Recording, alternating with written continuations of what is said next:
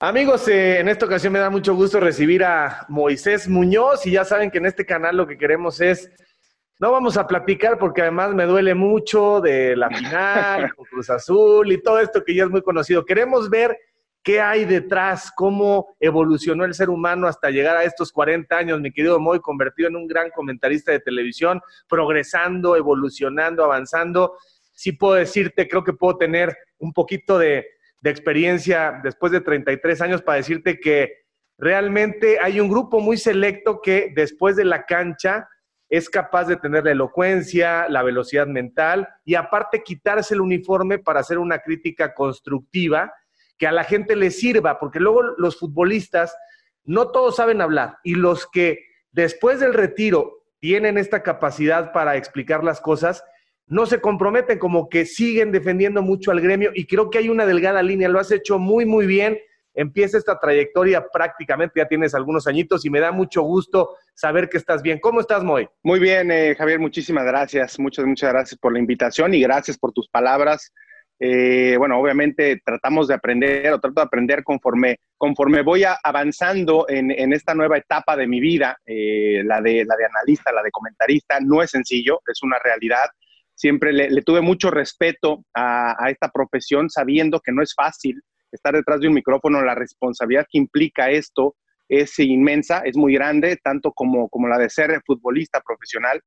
Y, bueno, debes tener mucho cuidado con lo que dices. Y sí, es un poco de repente difícil ser objetivo, Javier, porque yo trato, yo trato en algunos momentos, aunque muchas veces no me queda de otra, trato de defender a los porteros porque no es una posición sencilla pero bueno, cuando se tiene que decir que se comete un error, se comete el error, pero lo más importante no es solamente eso, no es solamente decir cometí un error, sino explicar por qué.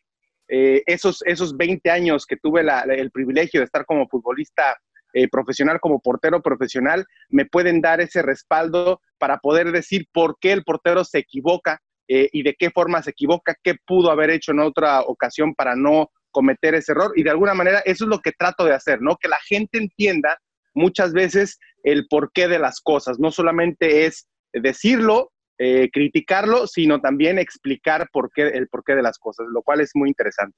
Sí, yo creo que eso ha sido clave para que la gente te reconozca como un analista. Repito, que les da valor, ¿no? Muchos se conforman o se quedan con cosas que pues el aficionado capta o que alguien que no jugó de pronto puede también llegar a entender y llegar a explicar. Así que te felicito porque no sé quién te enseñó, sé que eres autodidacta, quizá también como la portería, pero agradecele la formación a tus papás y seguramente a tu capacidad de aprender y adaptarte, porque creo que vas en muy, muy buen camino y te quedarán muchísimos años. Ojo, hay porteros, y todos conocemos los nombres, hay porteros que tienen quizá mayores blasones, pero simplemente a la hora de tratar de explicar las cosas, de razonarlas, pues simplemente no les da cada quien sus fortalezas y cada quien sus debilidades. Por cierto, Moy, que ahora que hablabas del error, en México tenemos terror, tenemos pánico por el error, cuando el error es la consecuencia de vivir y de intentarlo. Entonces, cada vez que alguien hace una crítica en la televisión, sobre todo en el tema de los porteros, que tú estás eh, seguramente mucho más capacitado para decirlo, un error puede hacer que cambie una trayectoria, sobre todo al principio, cuando los porteros son jóvenes y llegan a la primera división, de pronto puede ser fatal el que se le señale de cierta forma. Acuérdate el conejo, cómo empezó el conejo, casi, casi no sigue su carrera. Al principio era una de angustia y una de equivocaciones, y mira lo que llegó a ser. ¿Cómo se procesa eso en la mente de los porteros desde niños? Híjole, este, es difícil, es difícil porque nos hemos dado cuenta que desde pequeños eh, generalmente al que, al que no quieren en el campo lo mandan a la portería, ¿no? Es muy sencillo. Entonces, desde ese momento tienes que asimilar el hecho de que eh, en muchos de los casos, no digo que siempre, porque hay, chavitos, hay niños que les encanta la portería desde, desde siempre, pero en muchos de los casos debes asimilar en un principio que, de alguna manera no te escogieron para ser parte de los jugadores del campo y te relegaron a la portería. Así lo toman, así lo ven, como un castigo. Pero, pero al final de cuentas, e, ese, ese mismo aprendizaje debes captarlo desde, desde el inicio. Saber que eso no es un castigo, sino es la mayor responsabilidad. Te dieron la mayor de las responsabilidades dentro del terreno de juego, la posición más difícil, eh, la que es, se necesita una especialidad. Entonces, eh, desde ese momento tienes que asimilarlo, tienes que aprender, tienes que crecer con ese grado de responsabilidad y con esa, de alguna manera, ¿qué le podemos decir? Este, eh, pues esa, esta tragedia que en muchas ocasiones puede ser la portería, porque sabemos que un error después de 10 atajadas eh, puede significar una derrota. Pero yo creo que los porteros eh, nos preparamos mentalmente para esto desde el momento en el que estamos entrenando, desde el momento en el que estamos creciendo, desde pequeños. Llega el momento de debutar, llega el momento de estar en la primera división y aún así es difícil cuando te equivocas, pero ya sabes de alguna u otra forma cómo, cómo asimilarlo. Otro de los arqueros que me acuerdo que tuvo muchas oportunidades, que afortunadamente le dieron muchas oportunidades, fue eh, Alfredo Talavera. Él en Chivas, eh, recuerdo muy bien, este, tuvo algunos errores. me acuerdo uno muy específico, después de atajar un, un penalti, viene un tiro de esquina, sale mal y le anotan el gol, ¿no? En un clásico contra el América, de hecho. Este, él tuvo muchas oportunidades, lo mandaron a Toluca y después ahí en Toluca poco a poco fue eh, quedándose con la posición una vez que Cristante se retiró. Pero, pero sí, sin duda alguna que los porteros deben tener esa fortaleza mental para poder eh, soportar y asimilar todo este tipo de, situaciones en las cuales sabemos, sabemos que, en, todo el momento vas a ser el culpable una vez que te metan un gol. Generalmente van a apuntar hacia el portero y en muchas de las ocasiones pues va a ser una realidad. Oye, Moy, ¿y a qué crees que se deba que en México seguimos generando muy buenos arqueros? O sea, históricamente, tradicionalmente, hay muy buenos porteros. Por ahí hay quien dice, pues eso explica ¿Por qué no somos buenos colectivamente o por qué no podemos trascender al quinto partido?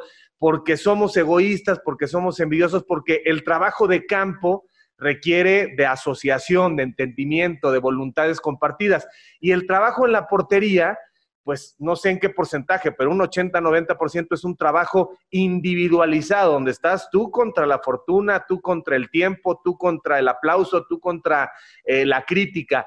¿Crees que ¿Crees que tiene que ver con eso, el que se sigan generando muy buenos arqueros, a diferencia de otras posiciones, con todo respeto hay que decirlo? O sea, creo que en la historia, en volumen, hemos tenido mejores porteros eh, que, defensas o que volantes o que centros delanteros. Está Rafa Márquez y está Hugo y ahora está Herrera y en fin, el Chucky, etcétera. Pero si tú dices, ¿Dónde están los mejores porteros de México en la historia? Perdón, los mejores jugadores son porteros. Lo que pasa es que, ¿sabes qué, Javier? Yo creo, yo también le, atribuyo esto a que hay eh, específicamente en los últimos años, las últimas generaciones. Yo, me acuerdo, eh, a mí me tocó ser de, los primeros arqueros que tenían ya un entrenador de portero. O sea, a mí me tocó vivir la transición de que el preparador físico eh, o el auxiliar del técnico nos entrenaba, nos entrenaba a los arqueros este, eh, estamos hablando del primer equipo, porque en fuerzas básicas siempre hubo, o por lo menos yo recuerdo en Morelia, yo tenía a Félix Madrigal, no sé si te acuerdas de Félix Madrigal, portero legendario de Morelia. Yo a él lo tuve en fuerzas básicas de Monarcas como mi entrenador, como un entrenador específicamente de porteros. Él trabajaba para la institución. Posteriormente, cuando llega a Primera División, no, eh, había un entrenador de porteros en el primer equipo. Lo tuve hasta que llegó eh, Scoponi, Norberto Scoponi, él llega con Rubén Omar Romano. Hasta ese entonces yo tengo un entrenador de porteros, este, que, también él, él, la hacía, tenía el puesto fijo de entrenador de porteros, pero también era parte de la, del auxiliar o, también era auxiliar de Rubén Omar Romano. Entonces, eh, en los últimos años ha habido ya entrenadores de porteros que se han especializado y han tomado cursos incluso fuera de México para poder llegar y entrenar a los arqueros desde jóvenes, pero sobre todo a los porteros en primera división, ¿no? Que ya es un trabajo más de mantenimiento. Yo le atribuyo a eso. Hay un especialista que se encarga de entrenar a los arqueros. No lo hay para entrenar a los defensas, no lo hay para entrenar a los medios de contención, a los delanteros, aunque hay entrenamientos específicos para delanteros como es el centro y remate, como es el remate fuera de, del área,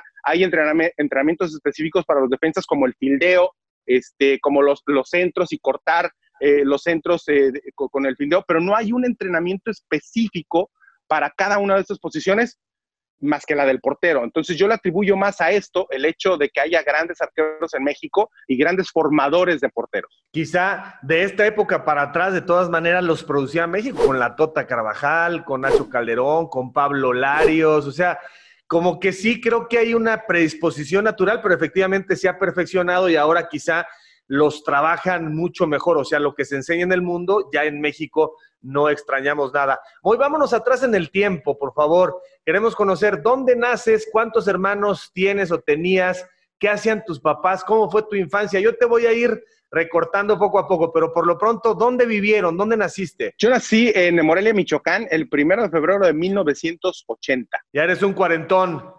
Cuarentón, así es. Ok. ¿Dónde nacieron? ¿Naciste en un hospital público, en un hospital privado? En el eh, seguro, en el Hospital del Seguro Social, en el IMSS de, Morelia, precisamente ahí es donde, donde nazco y donde nacen mis hermanos también. Tengo dos hermanos, por cierto. ¿Dos hermanos más grandes o más chicos? Son más chicos. Eh, Edgar, eh, que tiene, tiene tres años menos que yo, y José Roberto. Ajá. Así que, que, tiene, tiene cuatro años menos que yo. ¿Y qué hacían tus papás? ¿A qué se dedicaban? ¿Qué hacía tu papá? ¿Qué hacía tu mamá? Mi papá eh, es eh, administración de empresas, licenciado en administración de empresas. Él eh, trabajó mucho tiempo como servidor público, trabajó mucho en el gobierno estatal, municipal de, Morelia. después de eso, mi mamá es ama de casa.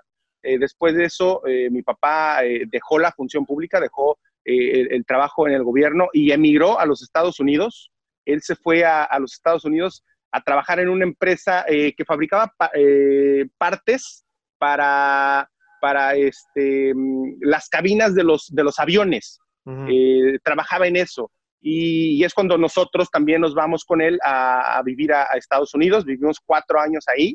Y después nos regresamos a México. Una vez, una vez más, mi papá empezó a trabajar nuevamente en el, en, el gobierno.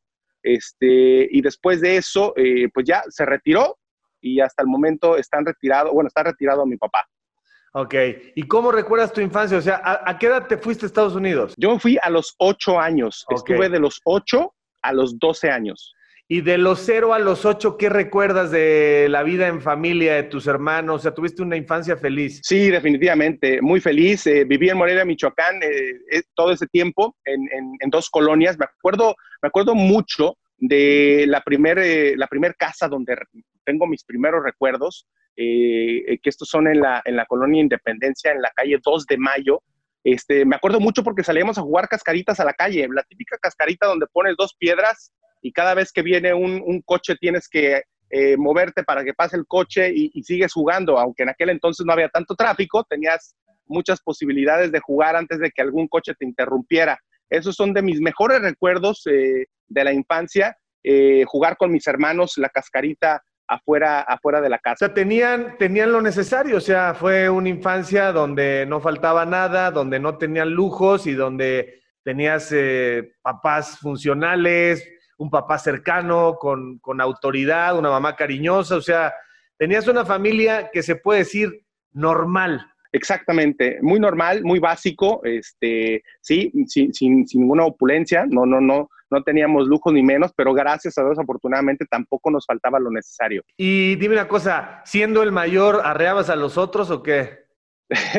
de alguna manera, sí, eh, yo, yo jugaba mucho con ellos. Yo me acuerdo que, los dos me, hacían bolita, o sea, eran siempre los dos contra mí. Eh, y yo me acuerdo perfecto que todo el tiempo querían, querían este, hacerme bromas, querían eh, aprovecharse de mí, pero yo lo único que hacía, yo nunca me enojaba con mis hermanos, yo lo único que hacía me reía. Yo creo que mi risa les provocaba más coraje todavía. Ajá. ¿Y tu mamá cómo era? Mi mamá, una, una ama de casa, eh, como todas las mamás en México, ¿no? Eh, muy cariñosa, dadivosa. recuerdo mucho cómo nos cocinaba. me encanta la manera como, como nos cocinaba mi mamá. Este, todo el tiempo atendiéndonos, muy entregada a su familia, muy dedicada al hogar. Eh, y bueno, eh, la verdad es que no, no tengo ningún reproche para con ella y tampoco con, eh, con mi padre, que también asumía su rol de, de, papá, salir a trabajar, regresar, regresar a casa, convivir con nosotros el tiempo que, que, que, pudiera y los fines de semana, semana perdón, obviamente los pasábamos en familia.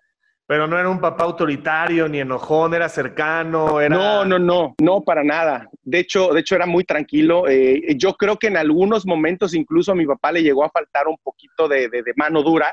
Este, afortunadamente, bueno, yo, yo no recuerdo, eh, yo no, no lo recuerdo a él como un, como un eh, hombre enojón, como un hombre este, que, nos, que nos regañara constantemente, que nos golpeara, que nos pegara, que nos castigara sino que era mucho más tranquilo. La que de repente asumía ese rol era mi mamá.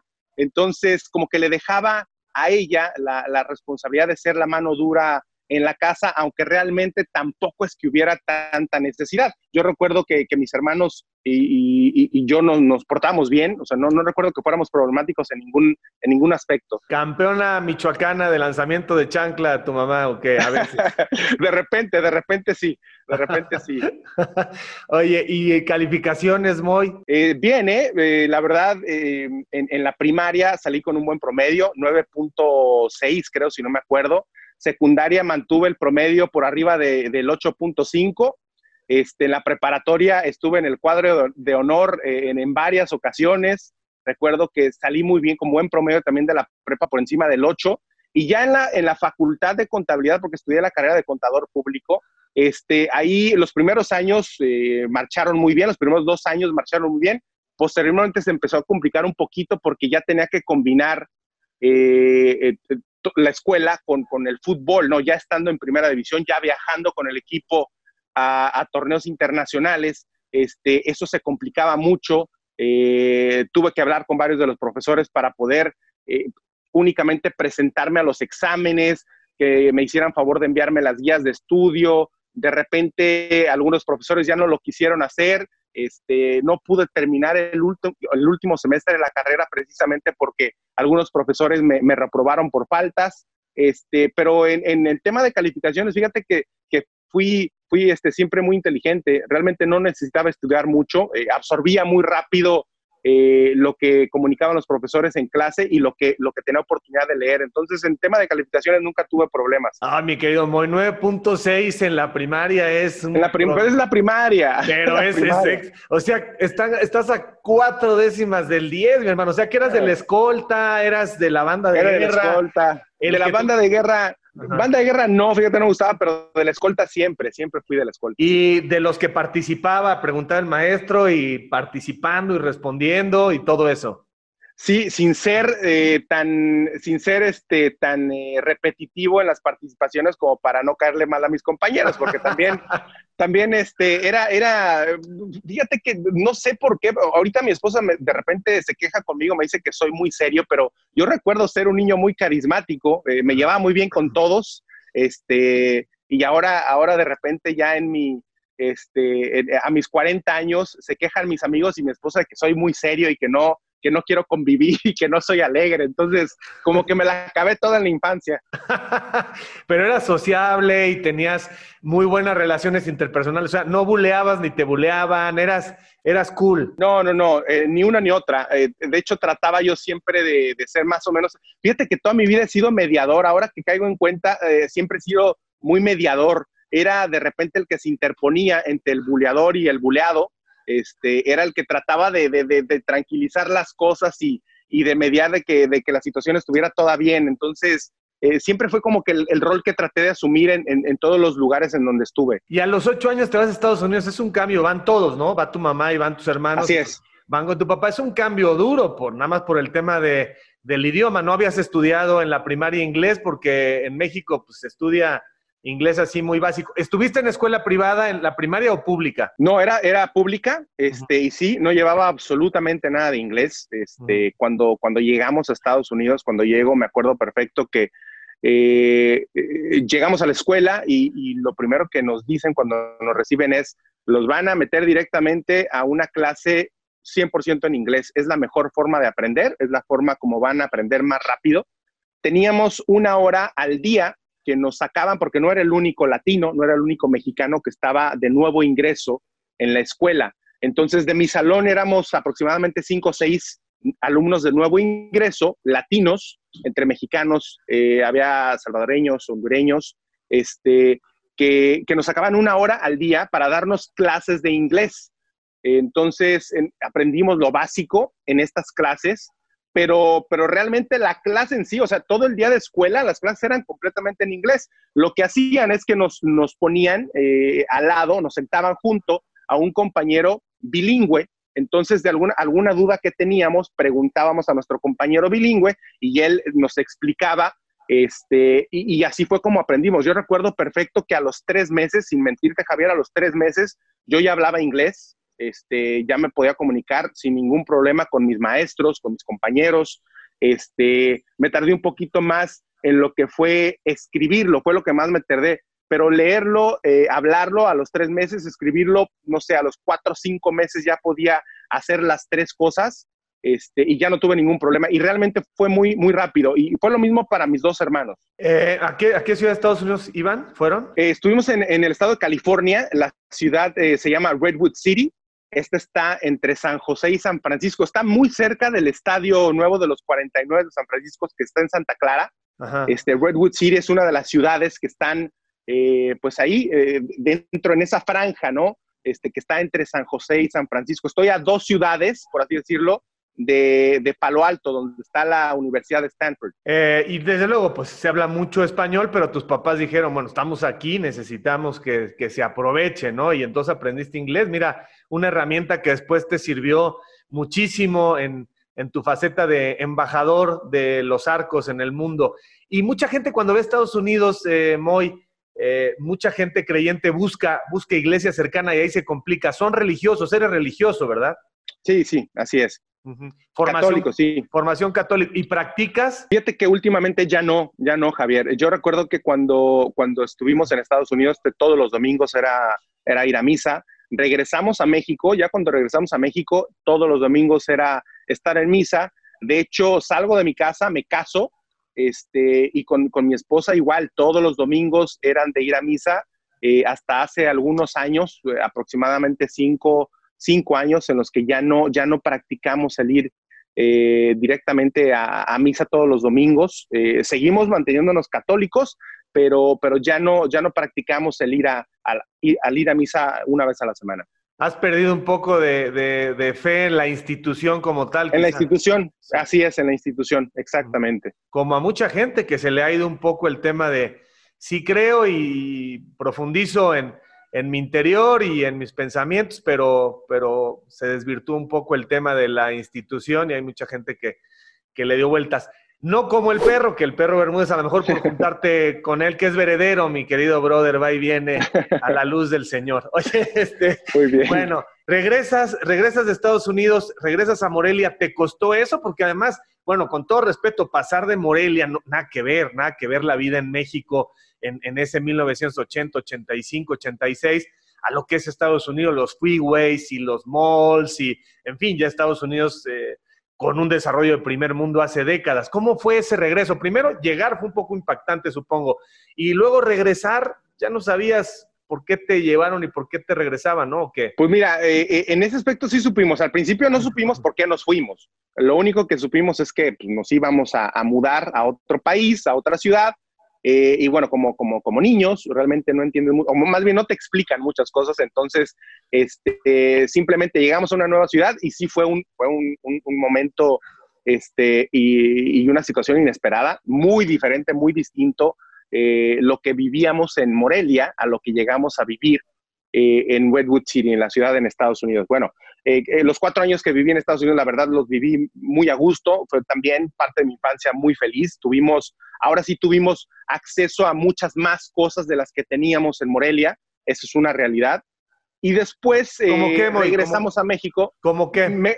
es más, más y mejor ropa, la alimentación diferente, no te voy a decir que mejor, pero diferente, la alimentación que teníamos, eh, el, tema de la educación fue, fue también muy, distinta. Yo creo que en ese aspecto aprendimos muchas cosas de una nueva cultura, pero al mismo tiempo dejamos de aprender otras que me costó un poco cuando regresé a México. Esos cuatro años que estudié en Estados Unidos me costaron un poco al regresar a México porque había muchas cosas que yo me salté de la historia de México, eh, temas de gramática, lo cual me costó bastante cuando, cuando regresé nuevamente a, mi país. Eh, pero sí, el cambio cuando, cuando, cuando, llegamos a México se da porque a mi abuelo, mi abuelo materno, le dieron tres meses de vida. Entonces, eh, mis padres toman la decisión de regresarnos a, México, a Morelia, para pues vivir esos tres últimos meses con mi abuelo y posteriormente regresarnos a los Estados Unidos. Mi abuelo afortunadamente vivió 11 años más, entonces ya nunca se dio el regreso a los Estados Unidos. Nos quedamos a vivir ya en, en México Y, sí fue un, cambio eh, también eh, difícil. ¿Por qué? Porque no regresamos a vivir específicamente a la ciudad de Morelia. Regresamos a vivir al pueblo de donde es mi mamá, que es un pueblo que está aproximadamente a 20 minutos de la ciudad de Morelia. Es un pueblo que se llama Francisco y Madero y es un pueblo de domicilio conocido, o sea, no, no, hay, no existen nombres en las calles. Entonces es un pueblo muy pequeño, un pueblo en el que tú llegas y preguntas, oye, ¿dónde vive fulanito de tal? Y te dan con señas, te dicen dónde vive esa persona, ¿no? Es muy chiquito, todo el mundo se conoce. Entonces sí fue un poco difícil llegar de, vivir en una ciudad donde tienes absolutamente todo a un pueblito en donde realmente no hay mucho este, y tampoco no hay prácticamente nada que hacer. Entonces me acuerdo que era ir a la escuela, regresar de la escuela, hacer la tarea y de repente ver los eh, dos o tres canales de televisión que había en ese momento eh, este, abiertos, obvio, y de repente jugar con mis hermanos, ¿no? Tratar de, pasarla con ellos un, rato jugando, pues, ya, ya sea escondidas, fútbol, lo que fuera. Esto, esto fue los primeros años cuando regresamos a México, sí fue un poquito difícil, eh, pero bueno, nos adaptamos a todo y afortunadamente después de adaptados ya todo, todo fue miel sobre hojuelas. Y de esas etapas Morelia, California, Morelia, ya había un portero dentro. ¿Ya jugabas la portería o jugabas eh, en el campo? ¿Y qué tan bueno eras? O sea, porque normalmente en estas entrevistas que estoy haciendo, mi querido Moy, me doy cuenta que los futbolistas profesionales se terminaron haciendo, pero casi todos nacen. Jugabas ya bastante bien al fútbol y en el arco específicamente. ¿En qué momento de tu vida de niño o de adolescente empiezas a, apasionarte por la portería? Mira, eh, por la portería yo creo que fue ya hasta que me convertí en profesional. Este, eso es una realidad. Eh, yo me di cuenta que tenía eh, facilidad y, para los deportes desde que me, cuando, cuando llego a vivir a los Estados Unidos. En Estados Unidos el año lo dividían en cuatro, una cuarta parte del año escolar en educación física nos obligaban a practicar fútbol, otra cuarta parte del año fútbol americano, otra eh, básquetbol y la otra béisbol.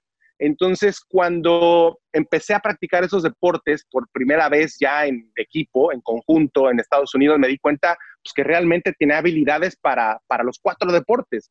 Y conforme fui eh, investigando los demás deportes, el tenis, el voleibol, este, la natación, lo que fuera, me di cuenta que tenía habilidad para poder practicarlos y generalmente lo hacía muy bien.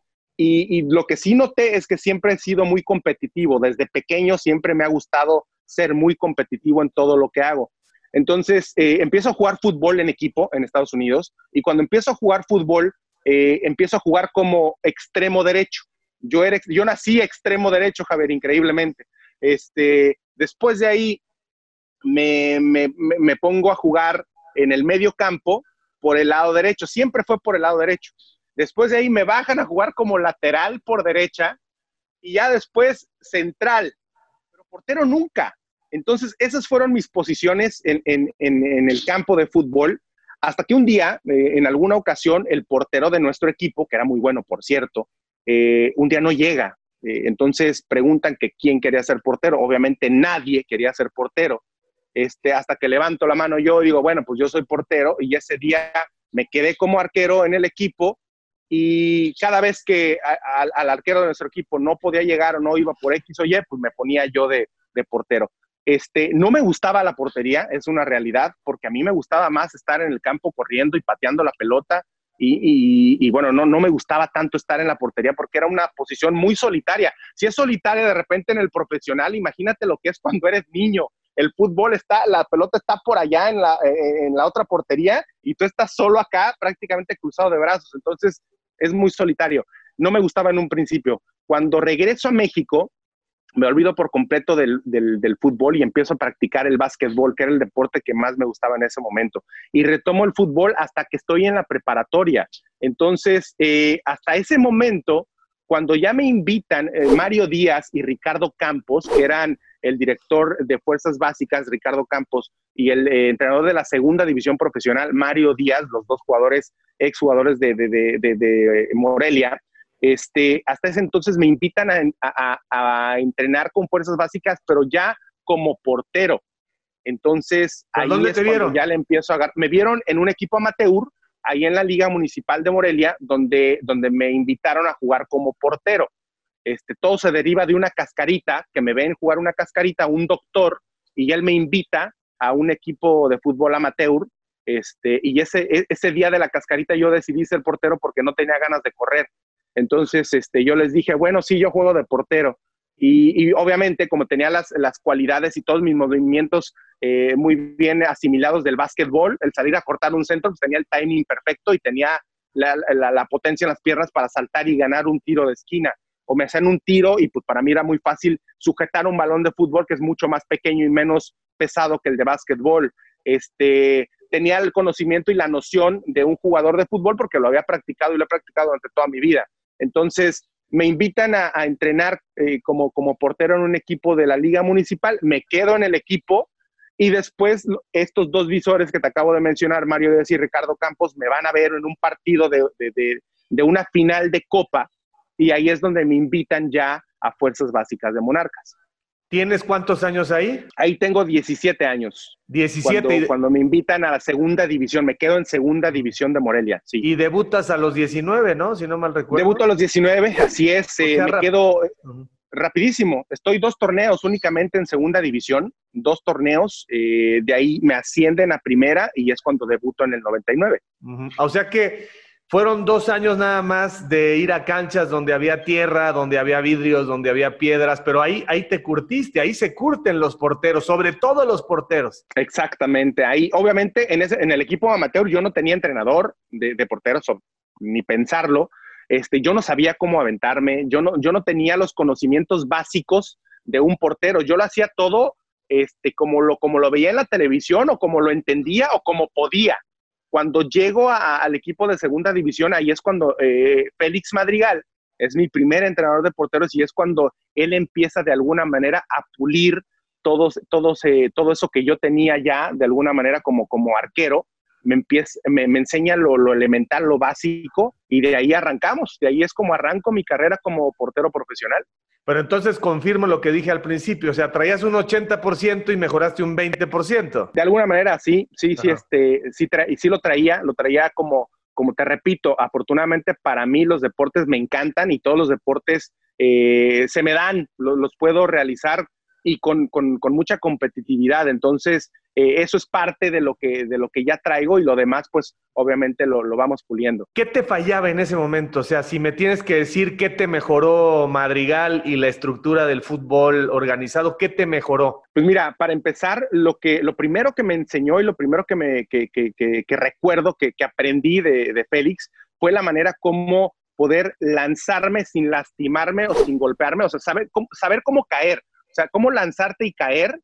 Y eh, eso fue lo primero. Y después, obviamente, la velocidad para poder levantarte, girar, este, la técnica básica, elemental para poder eh, en un desplazamiento eh, a, baja altura o a ras de pasto, poder girar para salir inmediatamente hacia el otro lado. Y después eh, lanzamientos a media altura y a pelotas al ángulo, también saber cómo caer y cómo girar inmediatamente para estar preparado para ir al otro lado. Eh, eso fue de lo primero que recuerdo y, de lo primero que perfeccioné para, que, me servía de alguna manera para, para poder practicar el tema de la, de la portería con el tiempo, de lo que te puedo decir que en un principio me fallaba mucho era el juego de pies. Conforme fui jugando y conforme fui, fui aprendiendo, fue de las primeras cosas en las cuales me enfoqué porque era lo que me fallaba, ¿no? Sobre todo el juego de pies con la izquierda. Y eras eh, un adolescente, o sea, estamos hablando de los 17 años. Ya medías en ese momento un 85, dicen que los hombres dejan de crecer hasta los 21. ¿Y, y cuánto pesaba? Siempre has sido alguien con muy buena masa muscular, pero no eres, no fuiste, o sea, era más bien un portero, un, un cuerpo de atleta más que de portero, ¿no? ¿No es así? Sí, sí, así es. Eh, a, esa, a esa edad ya medía arriba del 1,80. Yo Ajá. ya estaba en 1,82. Yo creo que ese, esa etapa entre que llego ya a segunda división y debuto en primera es donde hago ese crecimiento de los últimos dos, dos y medio, tres centímetros. Entonces, este, yo ya estaba en, yo ya estaba en esa altura. Eh, siempre he sido de, de, de, cuerpo eh, tengo una facilidad para acumular músculo muy fácilmente, pero al mismo tiempo, al acumular músculo, pues me veo mucho más grueso, más ancho. Eh, siempre he sido corpulento. Entonces, sí, a esa edad yo ya me encontraba, yo pesaba en ese entonces, te repito, medía un 82 aproximadamente, pesaba 79 kilos, más o menos en eso andaba. Te llegaron a, te llegaron a molestar, ¿verdad? Me acuerdo, ya en primera división decían, está gordito, está gordito, se descuidó. ¿E-, ¿Era así? Constantemente. No, no, realmente no es que me descuidara, simplemente así era mi cuerpo. Eh, y de repente, eh, pues sí, había un momento en el que estábamos eh, jugando varios torneos al mismo tiempo. Cuando juegas varios torneos al mismo tiempo, entrenas muy poco, casi no tienes oportunidad porque es partido, recuperación, preparación, partido, recuperación, preparación. Entonces no tienes mucha posibilidad de estar entrenando constantemente. Eso a mí me afectaba bastante, porque si yo me mantenía entrenando de lunes a viernes para jugar el fin de semana, no tenía ningún problema. Pero cuando dejaba de entrenar, de repente sí soy una persona que si dejo de hacer ejercicio, inmediatamente subo de peso. Eso sí es algo que tengo. Por eso hasta la fecha no he podido dejar de hacer ejercicio. Creo que hago más ahora que cuando era futbolista, por lo mismo, de que no quiero, no quiero descuidarme porque entonces sí me voy a ir para arriba tremendamente. No, ya imagino, si dices que tu señora te dice que no eres que no eres este alegre, ya imagino, en la parte de hacer ejercicio también te debe estar marcando el paso, ¿no? No, no, no, pero créemelo, porque a ella le encanta. Ella hace muchísimo ejercicio, es, es una mujer que le encanta hacer ejercicio, se mantiene muy bien físicamente y, obviamente, eh, si ella está así, yo no puedo estar diferente. Entonces, sí, sí, sí me, sí me trae marcando el paso en el tema del ejercicio, pero afortunadamente es algo que me ha gustado que me gusta y que tengo muchos años practicándolo. Entonces, no se me dificulta en ese aspecto. Dices que está muy bien físicamente, ya va a revisar esta entrevista, no se te olvide, también, también tienes que decir mentalmente. Claro, claro, ¿no? En todos los aspectos, en todos los aspectos se encuentra muy bien. ok, oye, muy bueno. Y cuando eras, cuando tenías 8, 10, 12 años, eh, ¿a qué equipo le ibas, la verdad? Luego dijiste que al América, pero pues ya pareció un poco como, como obligado. ¿Sí le ibas al América o le ibas al Morelia? Fíjate que el primer recuerdo que tengo, de los primeros recuerdos que tengo este, de pequeño, es eh, estar viendo la, televisión, los partidos de fútbol, y el, primer equipo que viene a mi mente es el América. Yo me acuerdo de esa eh, etapa, de esa época, donde veía el fútbol y siempre eran los partidos del América, del América, del América. Y, y el primer recuerdo que tengo, la primer playera de fútbol que me compraron fue una del América y este, la conservo todavía. De hecho, fue un regalo que me hizo mi madre este, después de ganar esa final contra Cruz Azul en el 2013. Después de ese partido, mi mamá me regaló la, la playera eh, que, que, usé desde a los cuatro años. Eh, la primera playera de fútbol que tuve fue precisamente del América y por eso es mi afición por el equipo, ¿no? Yo soy, ahora sí, soy americanista desde, desde, desde chiquito. No te puedo decir que desde la cuna, porque pues no, no tengo un, no tengo un mameluco del América, pero sí tengo una playerita que usaba a los cuatro años.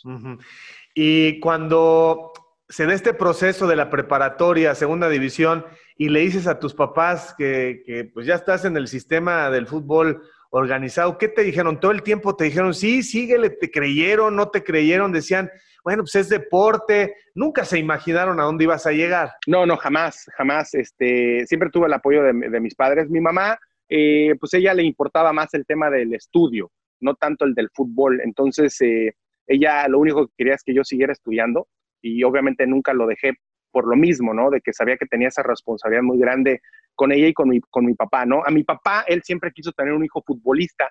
De los tres, por lo menos, quería que uno fuéramos futbolistas. Para su fortuna, los tres fuimos futbolistas profesionales. Mis hermanos, lamentablemente, no debutaron en primera división, pero mi hermano, el, menor, él sí debutó en, en Liga de Ascenso, jugó en primera A cuando todavía existía la, la primera. El otro jugó segunda división profesional, pero por, lo menos los tres fuimos profesionales.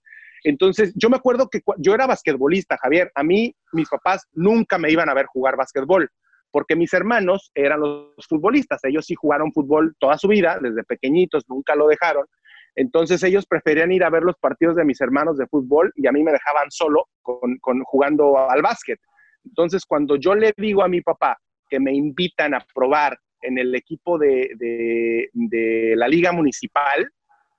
En ese momento este, ni siquiera me preguntó, o sea, él me llevó directamente, él me llevó directamente a, a, este, a entrenar en el, en el equipo de, de amateur y me quedo en el equipo, este, obviamente él estaba feliz.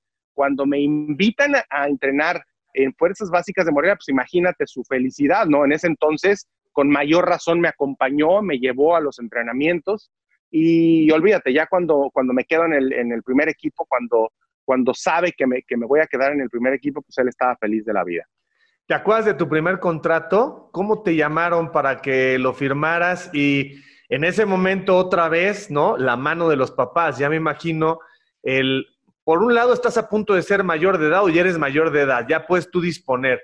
Pero por el otro lado, pues, supongo que volteaste y le dijiste a tu papá, ¿qué onda? ¿De a cómo? ¿Qué, ¿Qué hago? ¿Le firmo? ¿No le firmo? ¿Cómo fue? No, ojalá que hubiera tenido la posibilidad de yo, de, alguna manera, de, de poder este, eh, negociar mi contrato. Realmente mi primer contrato fue, esto es lo que hay, este, fírmale o pues ahí nos vemos, ¿no? O sea, realmente no había, eh, me acuerdo que los, los métodos de, de, repente de intimidación de los directivos eran, eran muy agresivos, este, y me acuerdo yo perfecto eh, que mi primer, contra, mi primer contrato ni siquiera, ni siquiera duré cinco minutos en la oficina.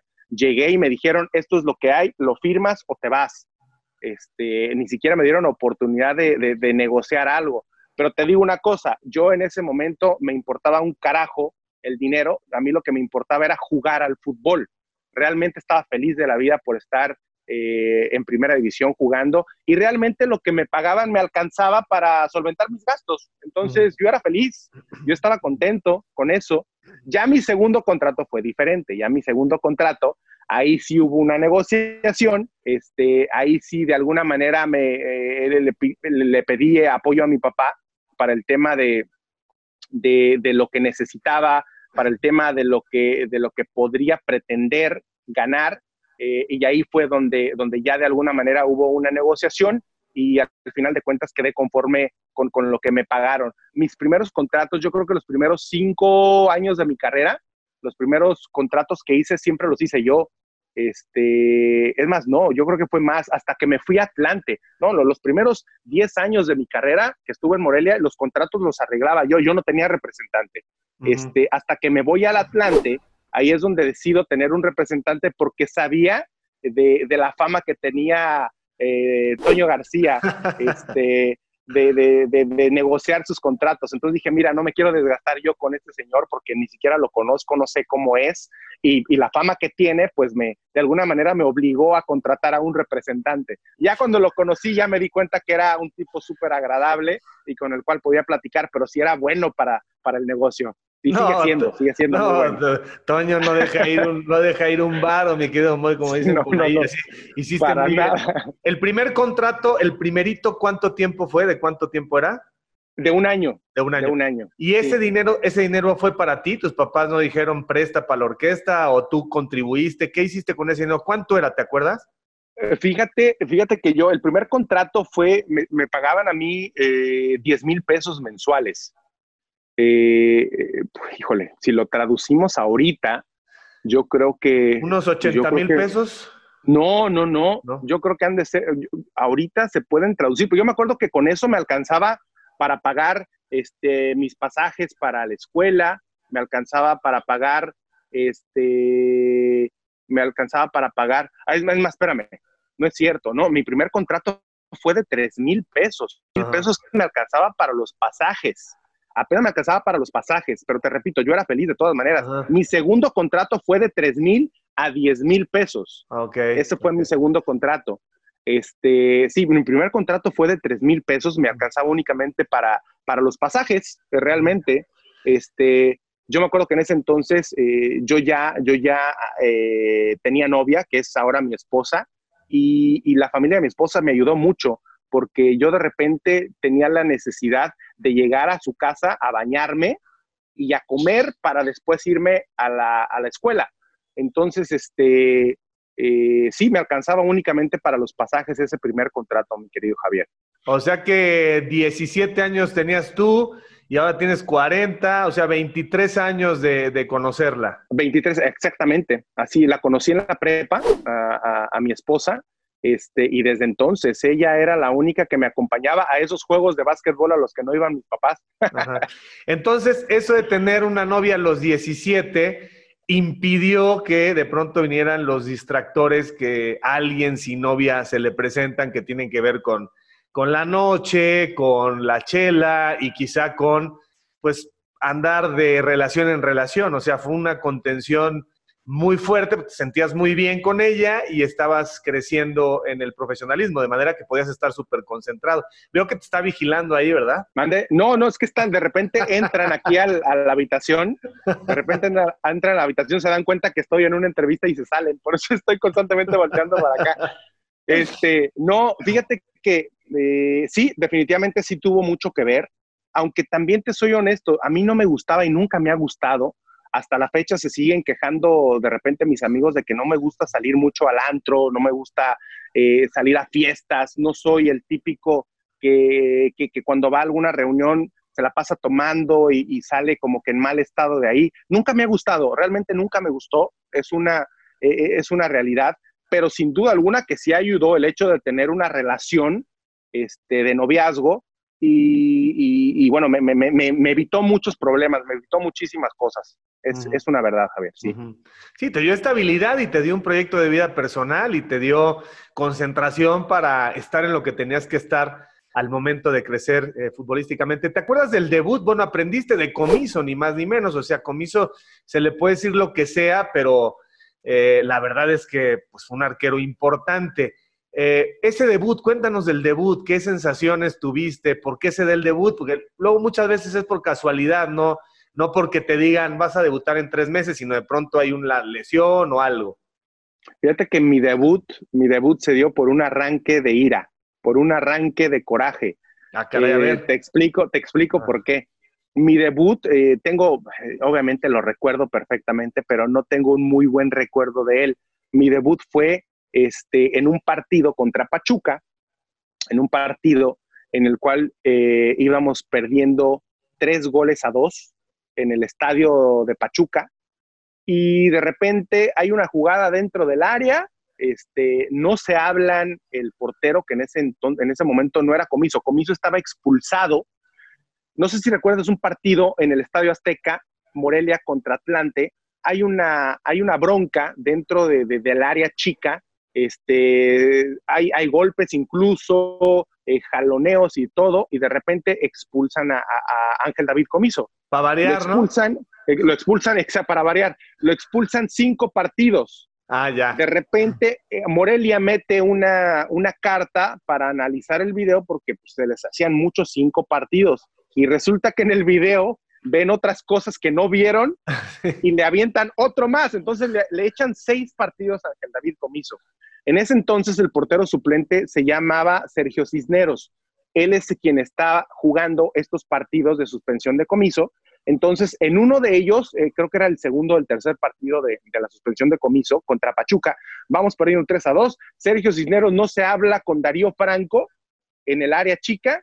Llega, no, no me acuerdo quién, quién es el que llega de, de Pachuca y anota el cuarto gol. 4-2. En ese momento, Tomás Boy, lo conocerás perfectamente bien a Tomás, se enoja muchísimo, avienta una botella de agua que trae en la mano, hace aspavientos y voltea hacia, hacia, no la banca, sino más bien a la línea donde estábamos calentando.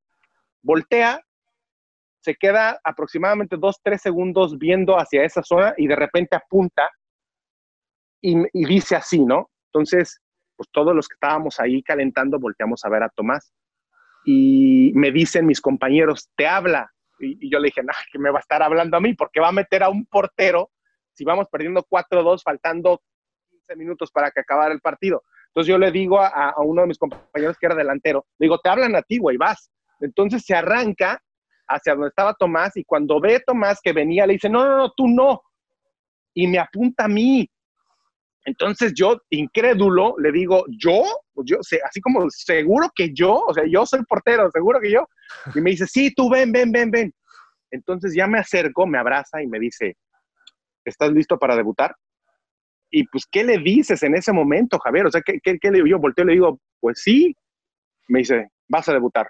Güero, hazle la carta, haz la carta al chamaco. este, y ya el güero Aceves, que era el auxiliar de Tomás, me hace la carta. Para no hacerte el cuento largo, toqué dos pelotas este, en ese debut. Eh, la verdad, fue un debut muy malo porque, para empezar, exhibió a, Sergio, este, porque lo saca a él, eh, culpándolo de, de, de, ese último gol. Yo entro, te repito, toco dos balones, este, uno, una pelota filtrada que el delantero ya no corrió, la tomé y se la entregué a Darío, y otro un tiro que hicieron que pasó por encima de la portería y saqué de meta y se la entregué a, Darío Franco. Dos pelotas toqué en, en, mi debut, este, no fue el debut que hubiera soñado, la verdad, y fue en un arranque de ira, de coraje de Tomás Boy que debuté. Bueno, pero amortiguado, imagínate que hubieras debutado con un 1 a 1 y te hubieras equivocado en el último minuto contra el América, o sea, como que como que sí eras, o sea, todo lo que, lo que hicieras para bien se iba a notar, aunque pues finalmente no, no te pasó mucho, ¿no? No, y fíjate que, fíjate que mi debut, yo siempre lo soñé, siempre soñé mi debut entrando después de una expulsión del portero, este, y atajar un penalti. O sea, yo siempre me imaginé, va, va, a ser una expulsión del portero porque le cometió penalti a, a, a, un jugador, lo expulsaron, entro y atajo el penalti. Ese era mi debut. Así me lo imaginé y pues nada que ver. Nada que ver, un mundo completamente distinto. Ahí ya estabas casado, a los, cuando debutas ya estabas casado. Sí, yo, nosotros nos casamos a los 22 años. Este, yo, yo, yo siempre le dije a mi esposa que, quería ser padre joven. Teníamos casi seis años de, de, noviazgo este, cuando, cuando nos casamos. Entonces, eh, ya la, digo, ya habíamos pasado mucho tiempo juntos, ya, ya nos conocíamos bastante bien. Sí éramos chavos, éramos jóvenes. A los 22 años, te repito, nos casamos, pero, pero bueno, era, era lo que queríamos, eh, fue lo que decidimos. Para ese entonces, este, pues yo ya tenía un trabajo estable, bueno, si se puede decir estable al ser futbolista profesional.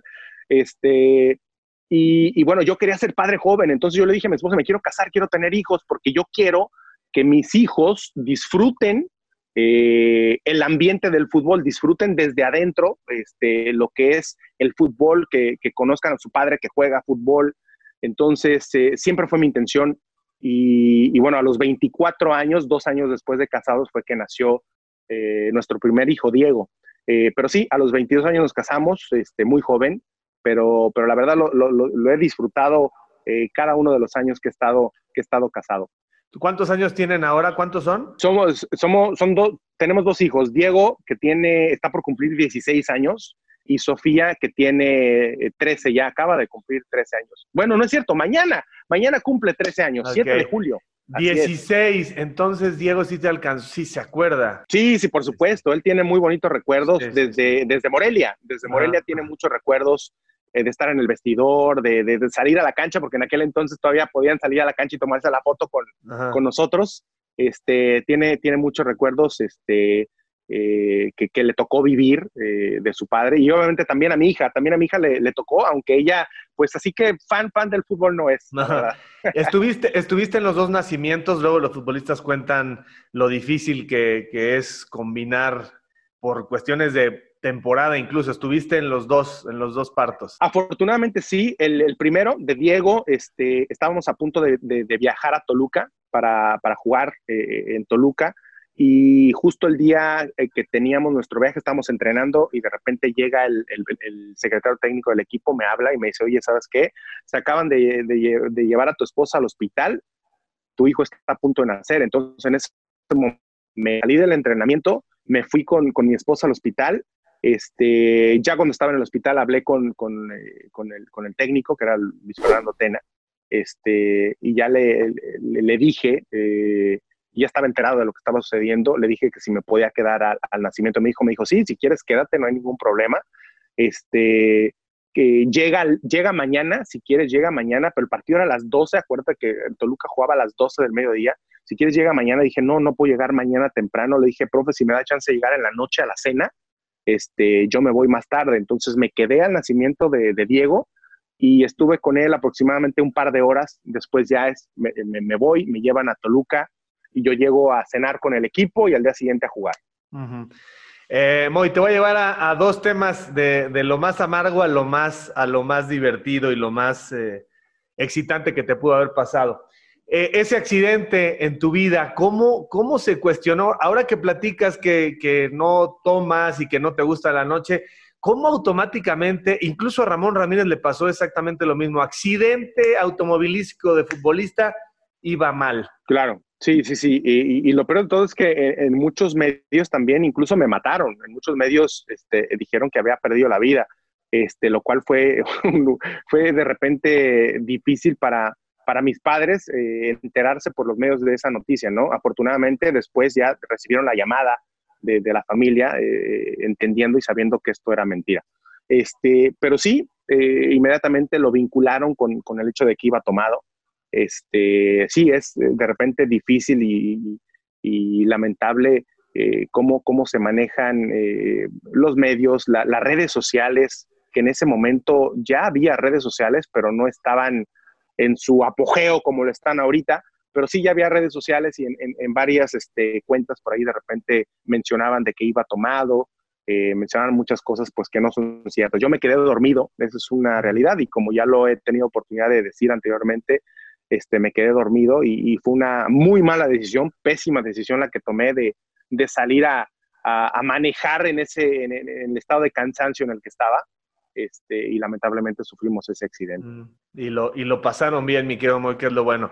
Cuando te enteras, cuando te enteras que el América te quiere, debe de ser después de la boda y de seguramente el nacimiento de tus dos hijos, pues debe de ser el, el punto climático de tu carrera. ¿Cómo fue que te enteraste que el América te quería y dijiste, pero ¿dónde le firmo? Fíjate que hay, hay dos momentos eh, en los cuales en uno me doy eh, como que más o menos me doy una idea, pero no tengo absolutamente nada concreto y elimino ese pensamiento.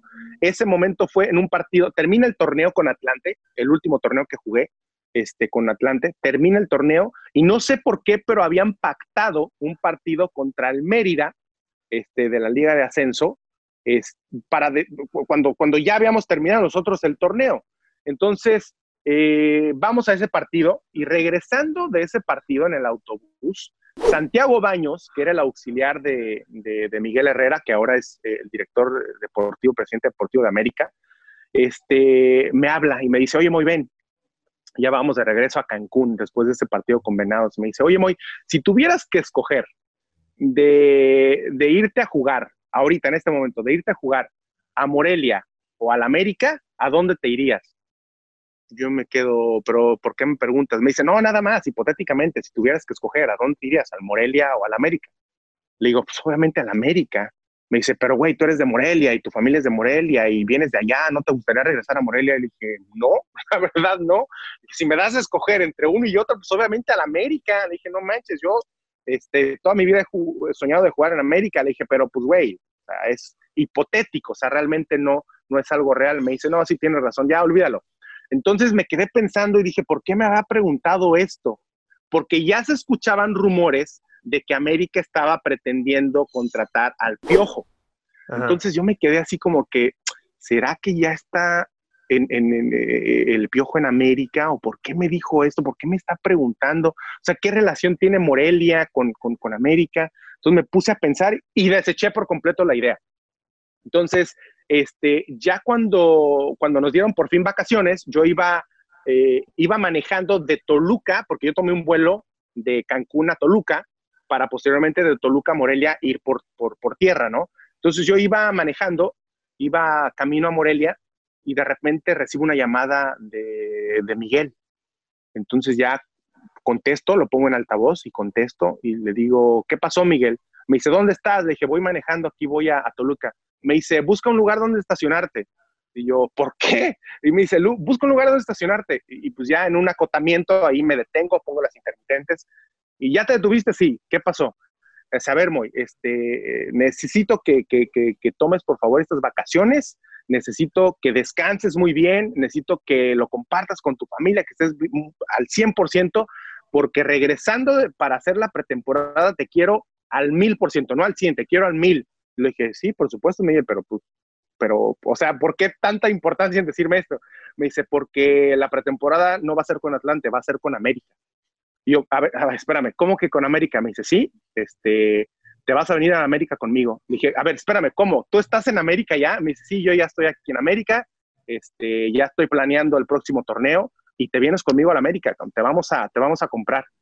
Yo no manches, yo al principio yo no lo creía, este, obviamente estaban escuchando, iba escuchando a mi esposa, a mis hijos y bueno, fue un momento de alegría total, estaba emocionadísimo y ahí como ahí regresé a, ese, a esa pregunta que me, que me, había hecho Santiago y le dije, oye Miguel, nada más déjate, déjate pregunto algo, este, ¿había la posibilidad de ir a Morelia o, o, había una triangulación ahí con Morelia o qué?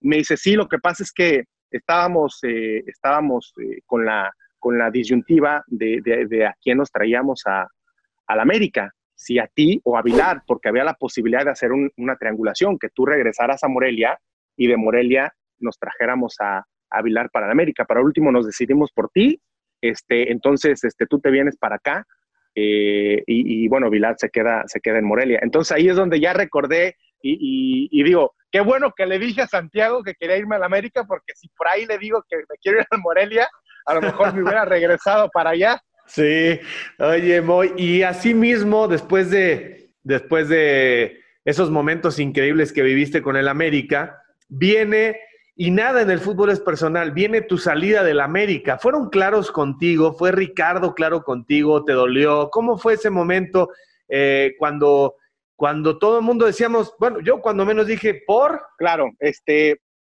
Ricardo fue claro hasta el último momento ya cuando, ya cuando no había de más, ¿no? Este, al principio, eh, rumores siempre hubo. Yo no recuerdo, honestamente, un, solo año en el que no me, me, pusieran en otro equipo y, y, trajeran a otro portero al América, ¿no? Eh, como que siempre había, incluso después de ser campeones con, con, con contra Cruz Azul y contra Tigres, todo, siempre había rumores de que llegaba otro portero y de que yo me iba. Este, pero siempre el primero en, en, acallar esos rumores, o por lo menos conmigo, era Ricardo. O sea, siempre llegaba Ricardo y me decía, güey, no, tú, no hagas caso, es mentira, no, no, o sea, nada, tú te quedas aquí y se acabó. Entonces ya él me dejaba siempre tranquilo, ¿no? Cuando empiezan a ver estos rumores de que llegaba Marchesín, este, una vez más, eh, llega Ricardo y me dice, muy tranquilo, son solamente rumores, este, tú no vas a ir a ningún lado, son solamente rumores, hasta ahí. Entonces yo me quedo tranquilo hasta que ya se hacen muy fuertes los rumores, que ya soy yo quien llega con Ricardo y le dice, oye Ricardo, a ver, espérame, este, estos rumores ya son muy fuertes, ya lo están haciendo, ya dicen que ya viene a firmar su contrato, o sea, ¿qué onda? Háblame, dime, dime las cosas cómo están. dice, mira, la verdad es que, en, las últimas semanas, este, pues sí hemos estado hablando con él, no se ha cerrado absolutamente nada, pero es muy posible, es muy probable que, llegue Marchesín. Le dije, y, entonces yo, yo, ¿qué onda? O sea, ¿qué va a pasar conmigo? Me dice, no te preocupes, si llega Marchesín, tú vas a tener la, posibilidad de quedarte aquí y pelear un puesto con él para ver a, quién de los dos prefiere el profe, ¿no? O sea, a ver, espérame, Ricardo, me estás diciendo que van a traer a Marchesín y me voy a quedar yo para pelear un puesto con él. Sea, de verdad me estás diciendo que van a tener a dos porteros con la nómina como la, como la, como la que tienen conmigo y la que van a traer con Marchesín. O sea, de verdad me estás diciendo eso. Me dice, sí, sí, sí, van a tener posibilidad de, de, de, de competir los dos sobre el puesto. Bueno, ok. En ese momento yo ya no le creí. Yo ya no me quedé con, dije, no es posible que tengan a dos porteros así, no es posible porque la gente al mismo tiempo como que no va a estar a gusto, no va a ser justo para ninguno de los dos que esté en la banca. O sea, en ese, yo dije, no, no, no, si lo traen a él, seguramente yo me voy. Entonces yo me empecé a mover junto con mi representante a investigar este, ese tipo de, de, situación y ya me di cuenta que era ya era una eh, eh, este, realidad que llegaba a Marchesín y que el sacrificado iba a ser yo. En ese momento vuelvo a entrar con Ricardo y le digo a Ricardo, no estoy de acuerdo con la decisión que están tomando, este, se me hace, se me hace de, muy, mala, muy mala gana que quieran traer un portero cuando pues yo todo lo que les he dado, lo que le he dado a este equipo han sido títulos, este, créeme que dime si han tenido algún problema conmigo, en ningún momento yo les he causado más que cosas positivas, creo que soy uno de los líderes del equipo, me, están, lo que me están haciendo no me parece justo. Entonces ahí ya Ricardo eh, se, se, se, pone un poquito más sincero conmigo, me dice, mira, Moy, la verdad es que yo tampoco, me duele mucho esto, pero es algo que voy a tener que hacer, porque si no me traigo yo a Marchesín ahorita, me dice, mira, tú no eres ningún joven, es una realidad, no eres ningún chavo, y yo tengo que hacer un movimiento en la portería porque tú nos puedes dar un par de años más sin ningún problema, pero si yo me espero un par de años más para traer a un portero de la calidad que necesita el América, como lo es Marchesín en este momento, ya no va a estar disponible. Marchesín ya no va a estar disponible porque ahí lo pretenden en, Boca Juniors. Y si no se viene en este momento para acá, va a terminar en Boca este, y yo no voy a poder traer a un portero este, como el que necesita América, lo tengo que traer ahora. Entonces, discúlpame, pero pues así tienen que ser las cosas. Y yo le dije, Ricardo, ¿por qué no me dijiste esto al principio? Me pudiste haber dado muchísimo más tiempo de maniobra para yo buscar otro equipo a donde irme. Digo, a final de cuentas, por más que yo me queje, llore, grite, patalee, haga lo que quiera, pues la decisión está tomada y la tengo que aceptar, ¿no? A final de cuentas la tengo que aceptar. Este, y esto fue prácticamente ya cuando nos íbamos a, a Japón, al Mundial de Clubes. Entonces, ya estando en Japón, en el Mundial de Clubes, yo ya sabía que salía del equipo y yo ya me estaba moviendo para, encontrar un equipo a donde irme. Entonces, eh, sí, en un principio no, no, no fue honesto, no fue sincero conmigo. Hasta el último, ya cuando realmente no había, no había manera de ocultarlo, fue que ya me dijo la, verdad de las cosas. Pero, pero sí, pues fue algo con lo cual yo no, no compartí, se lo hice saber. Pero bueno, a final de cuentas, eso no iba a cambiar el hecho de que, de que Marchesín ya estaba prácticamente en América. Y ese momento, Moy, ese momento contra Cruz Azul es un momento de película en la vida de alguien que pues ha tenido esta historia que nos has contado, ¿no? Seguramente cuando tienes una preocupación, un problema, una angustia, cierras los ojos y recuerdas ese momento y ya te alivianas, ¿no? ¿Cómo lo sigues viviendo, reviviendo en tu cabeza? Pues mira, este, constantemente eh, la gente eh, que de repente me encuentro en la calle, eh, el, primer recuerdo que tienen mío en América pues es ese gol. Este, y yo creo que eso nunca va a cambiar. Yo creo que esa estampa ya se me quedó por el resto de mi vida. Y toda la gente que, que vivió ese momento, que tuvo la oportunidad de, ver ese partido, de vivir ese partido, este, lo primero que se les va a venir a la mente va a ser ese gol. Entonces, constantemente eh, me lo están recordando en redes sociales, lo mismo. Eh, y bueno, es algo que disfruto, sigo disfrutando cada vez porque me hace regresar a ese momento épico, a ese momento de, mucha alegría. Y, y, bueno, ya estoy acostumbrado, realmente ya estoy acostumbrado, pero eso no deja o no impide el hecho de que sienta todavía este, la piel chinita, se me enchine la piel cuando veo una repetición de ese gol o cuando de repente recordamos ese momento, recuerdo ese momento, porque, porque sin duda alguna fue un momento extraordinario. Digo, a ti te tocó vivir la, otra cara de la moneda, pero, pero no, no, no puedes eh, dejar de reconocer que fue un momento épico. Digo, si lo hubiera hecho Cruz Azul o lo hubiera hecho cualquier otro equipo, hubiera sido un momento épico de todas formas. Este, aquí la diferencia es que a mí me tocó vivir la parte positiva y, este, y en este caso, bueno, tú que eres aficionado del Cruz Azul, te tocó vivir la otra, ¿no? Entonces, este, sí, es, sí son momentos y, perspectivas diferentes, pero realmente el momento fue, fue, fue relevante. Sí, cuando seas un, un, ruquito, cuando lleguen tus nietos, se va a recordar esa final como se recuerda el tu caso de Ferretti, como se recuerda la parada de Celada en la final contra Chivas, como se recuerda el penal de Hermosillo contra Comiso en la de Cruz Azul León. O sea, son de esos 10, 15 momentos de finales que la gente de inmediato recuerda. Y sí, la verdad es que fue totalmente un guion, un guion de película, o sea, la lluvia y luego el, piojo y la yun y luego el castro y el resbalón. Claro. Fue, fue una cosa de, de, tragicomedia, ¿no? E, efectivamente, dependiendo desde la perspectiva que, que se vea. Moy, lo único que te faltó fue un mundial. Así es, fue lo único, lo único. Estuve muy cerca en dos ocasiones, pero lamentablemente, pues no, no, este, no se pudo dar, ¿no? Yo creo que la más, la más cercana o, de alguna manera la que, la que siento que merecí más fue la de Alemania. ¿Por qué? Porque estuve cuatro años en ese proceso mundialista. Fui el jugador que más convocatorias tuvo a la selección en esos cuatro años previo al Mundial de Alemania y me quedé fuera en la última lista. Ese, ese me dolió mucho. Y, yo creo que fue, el, te repito, el que creo yo que merecí más.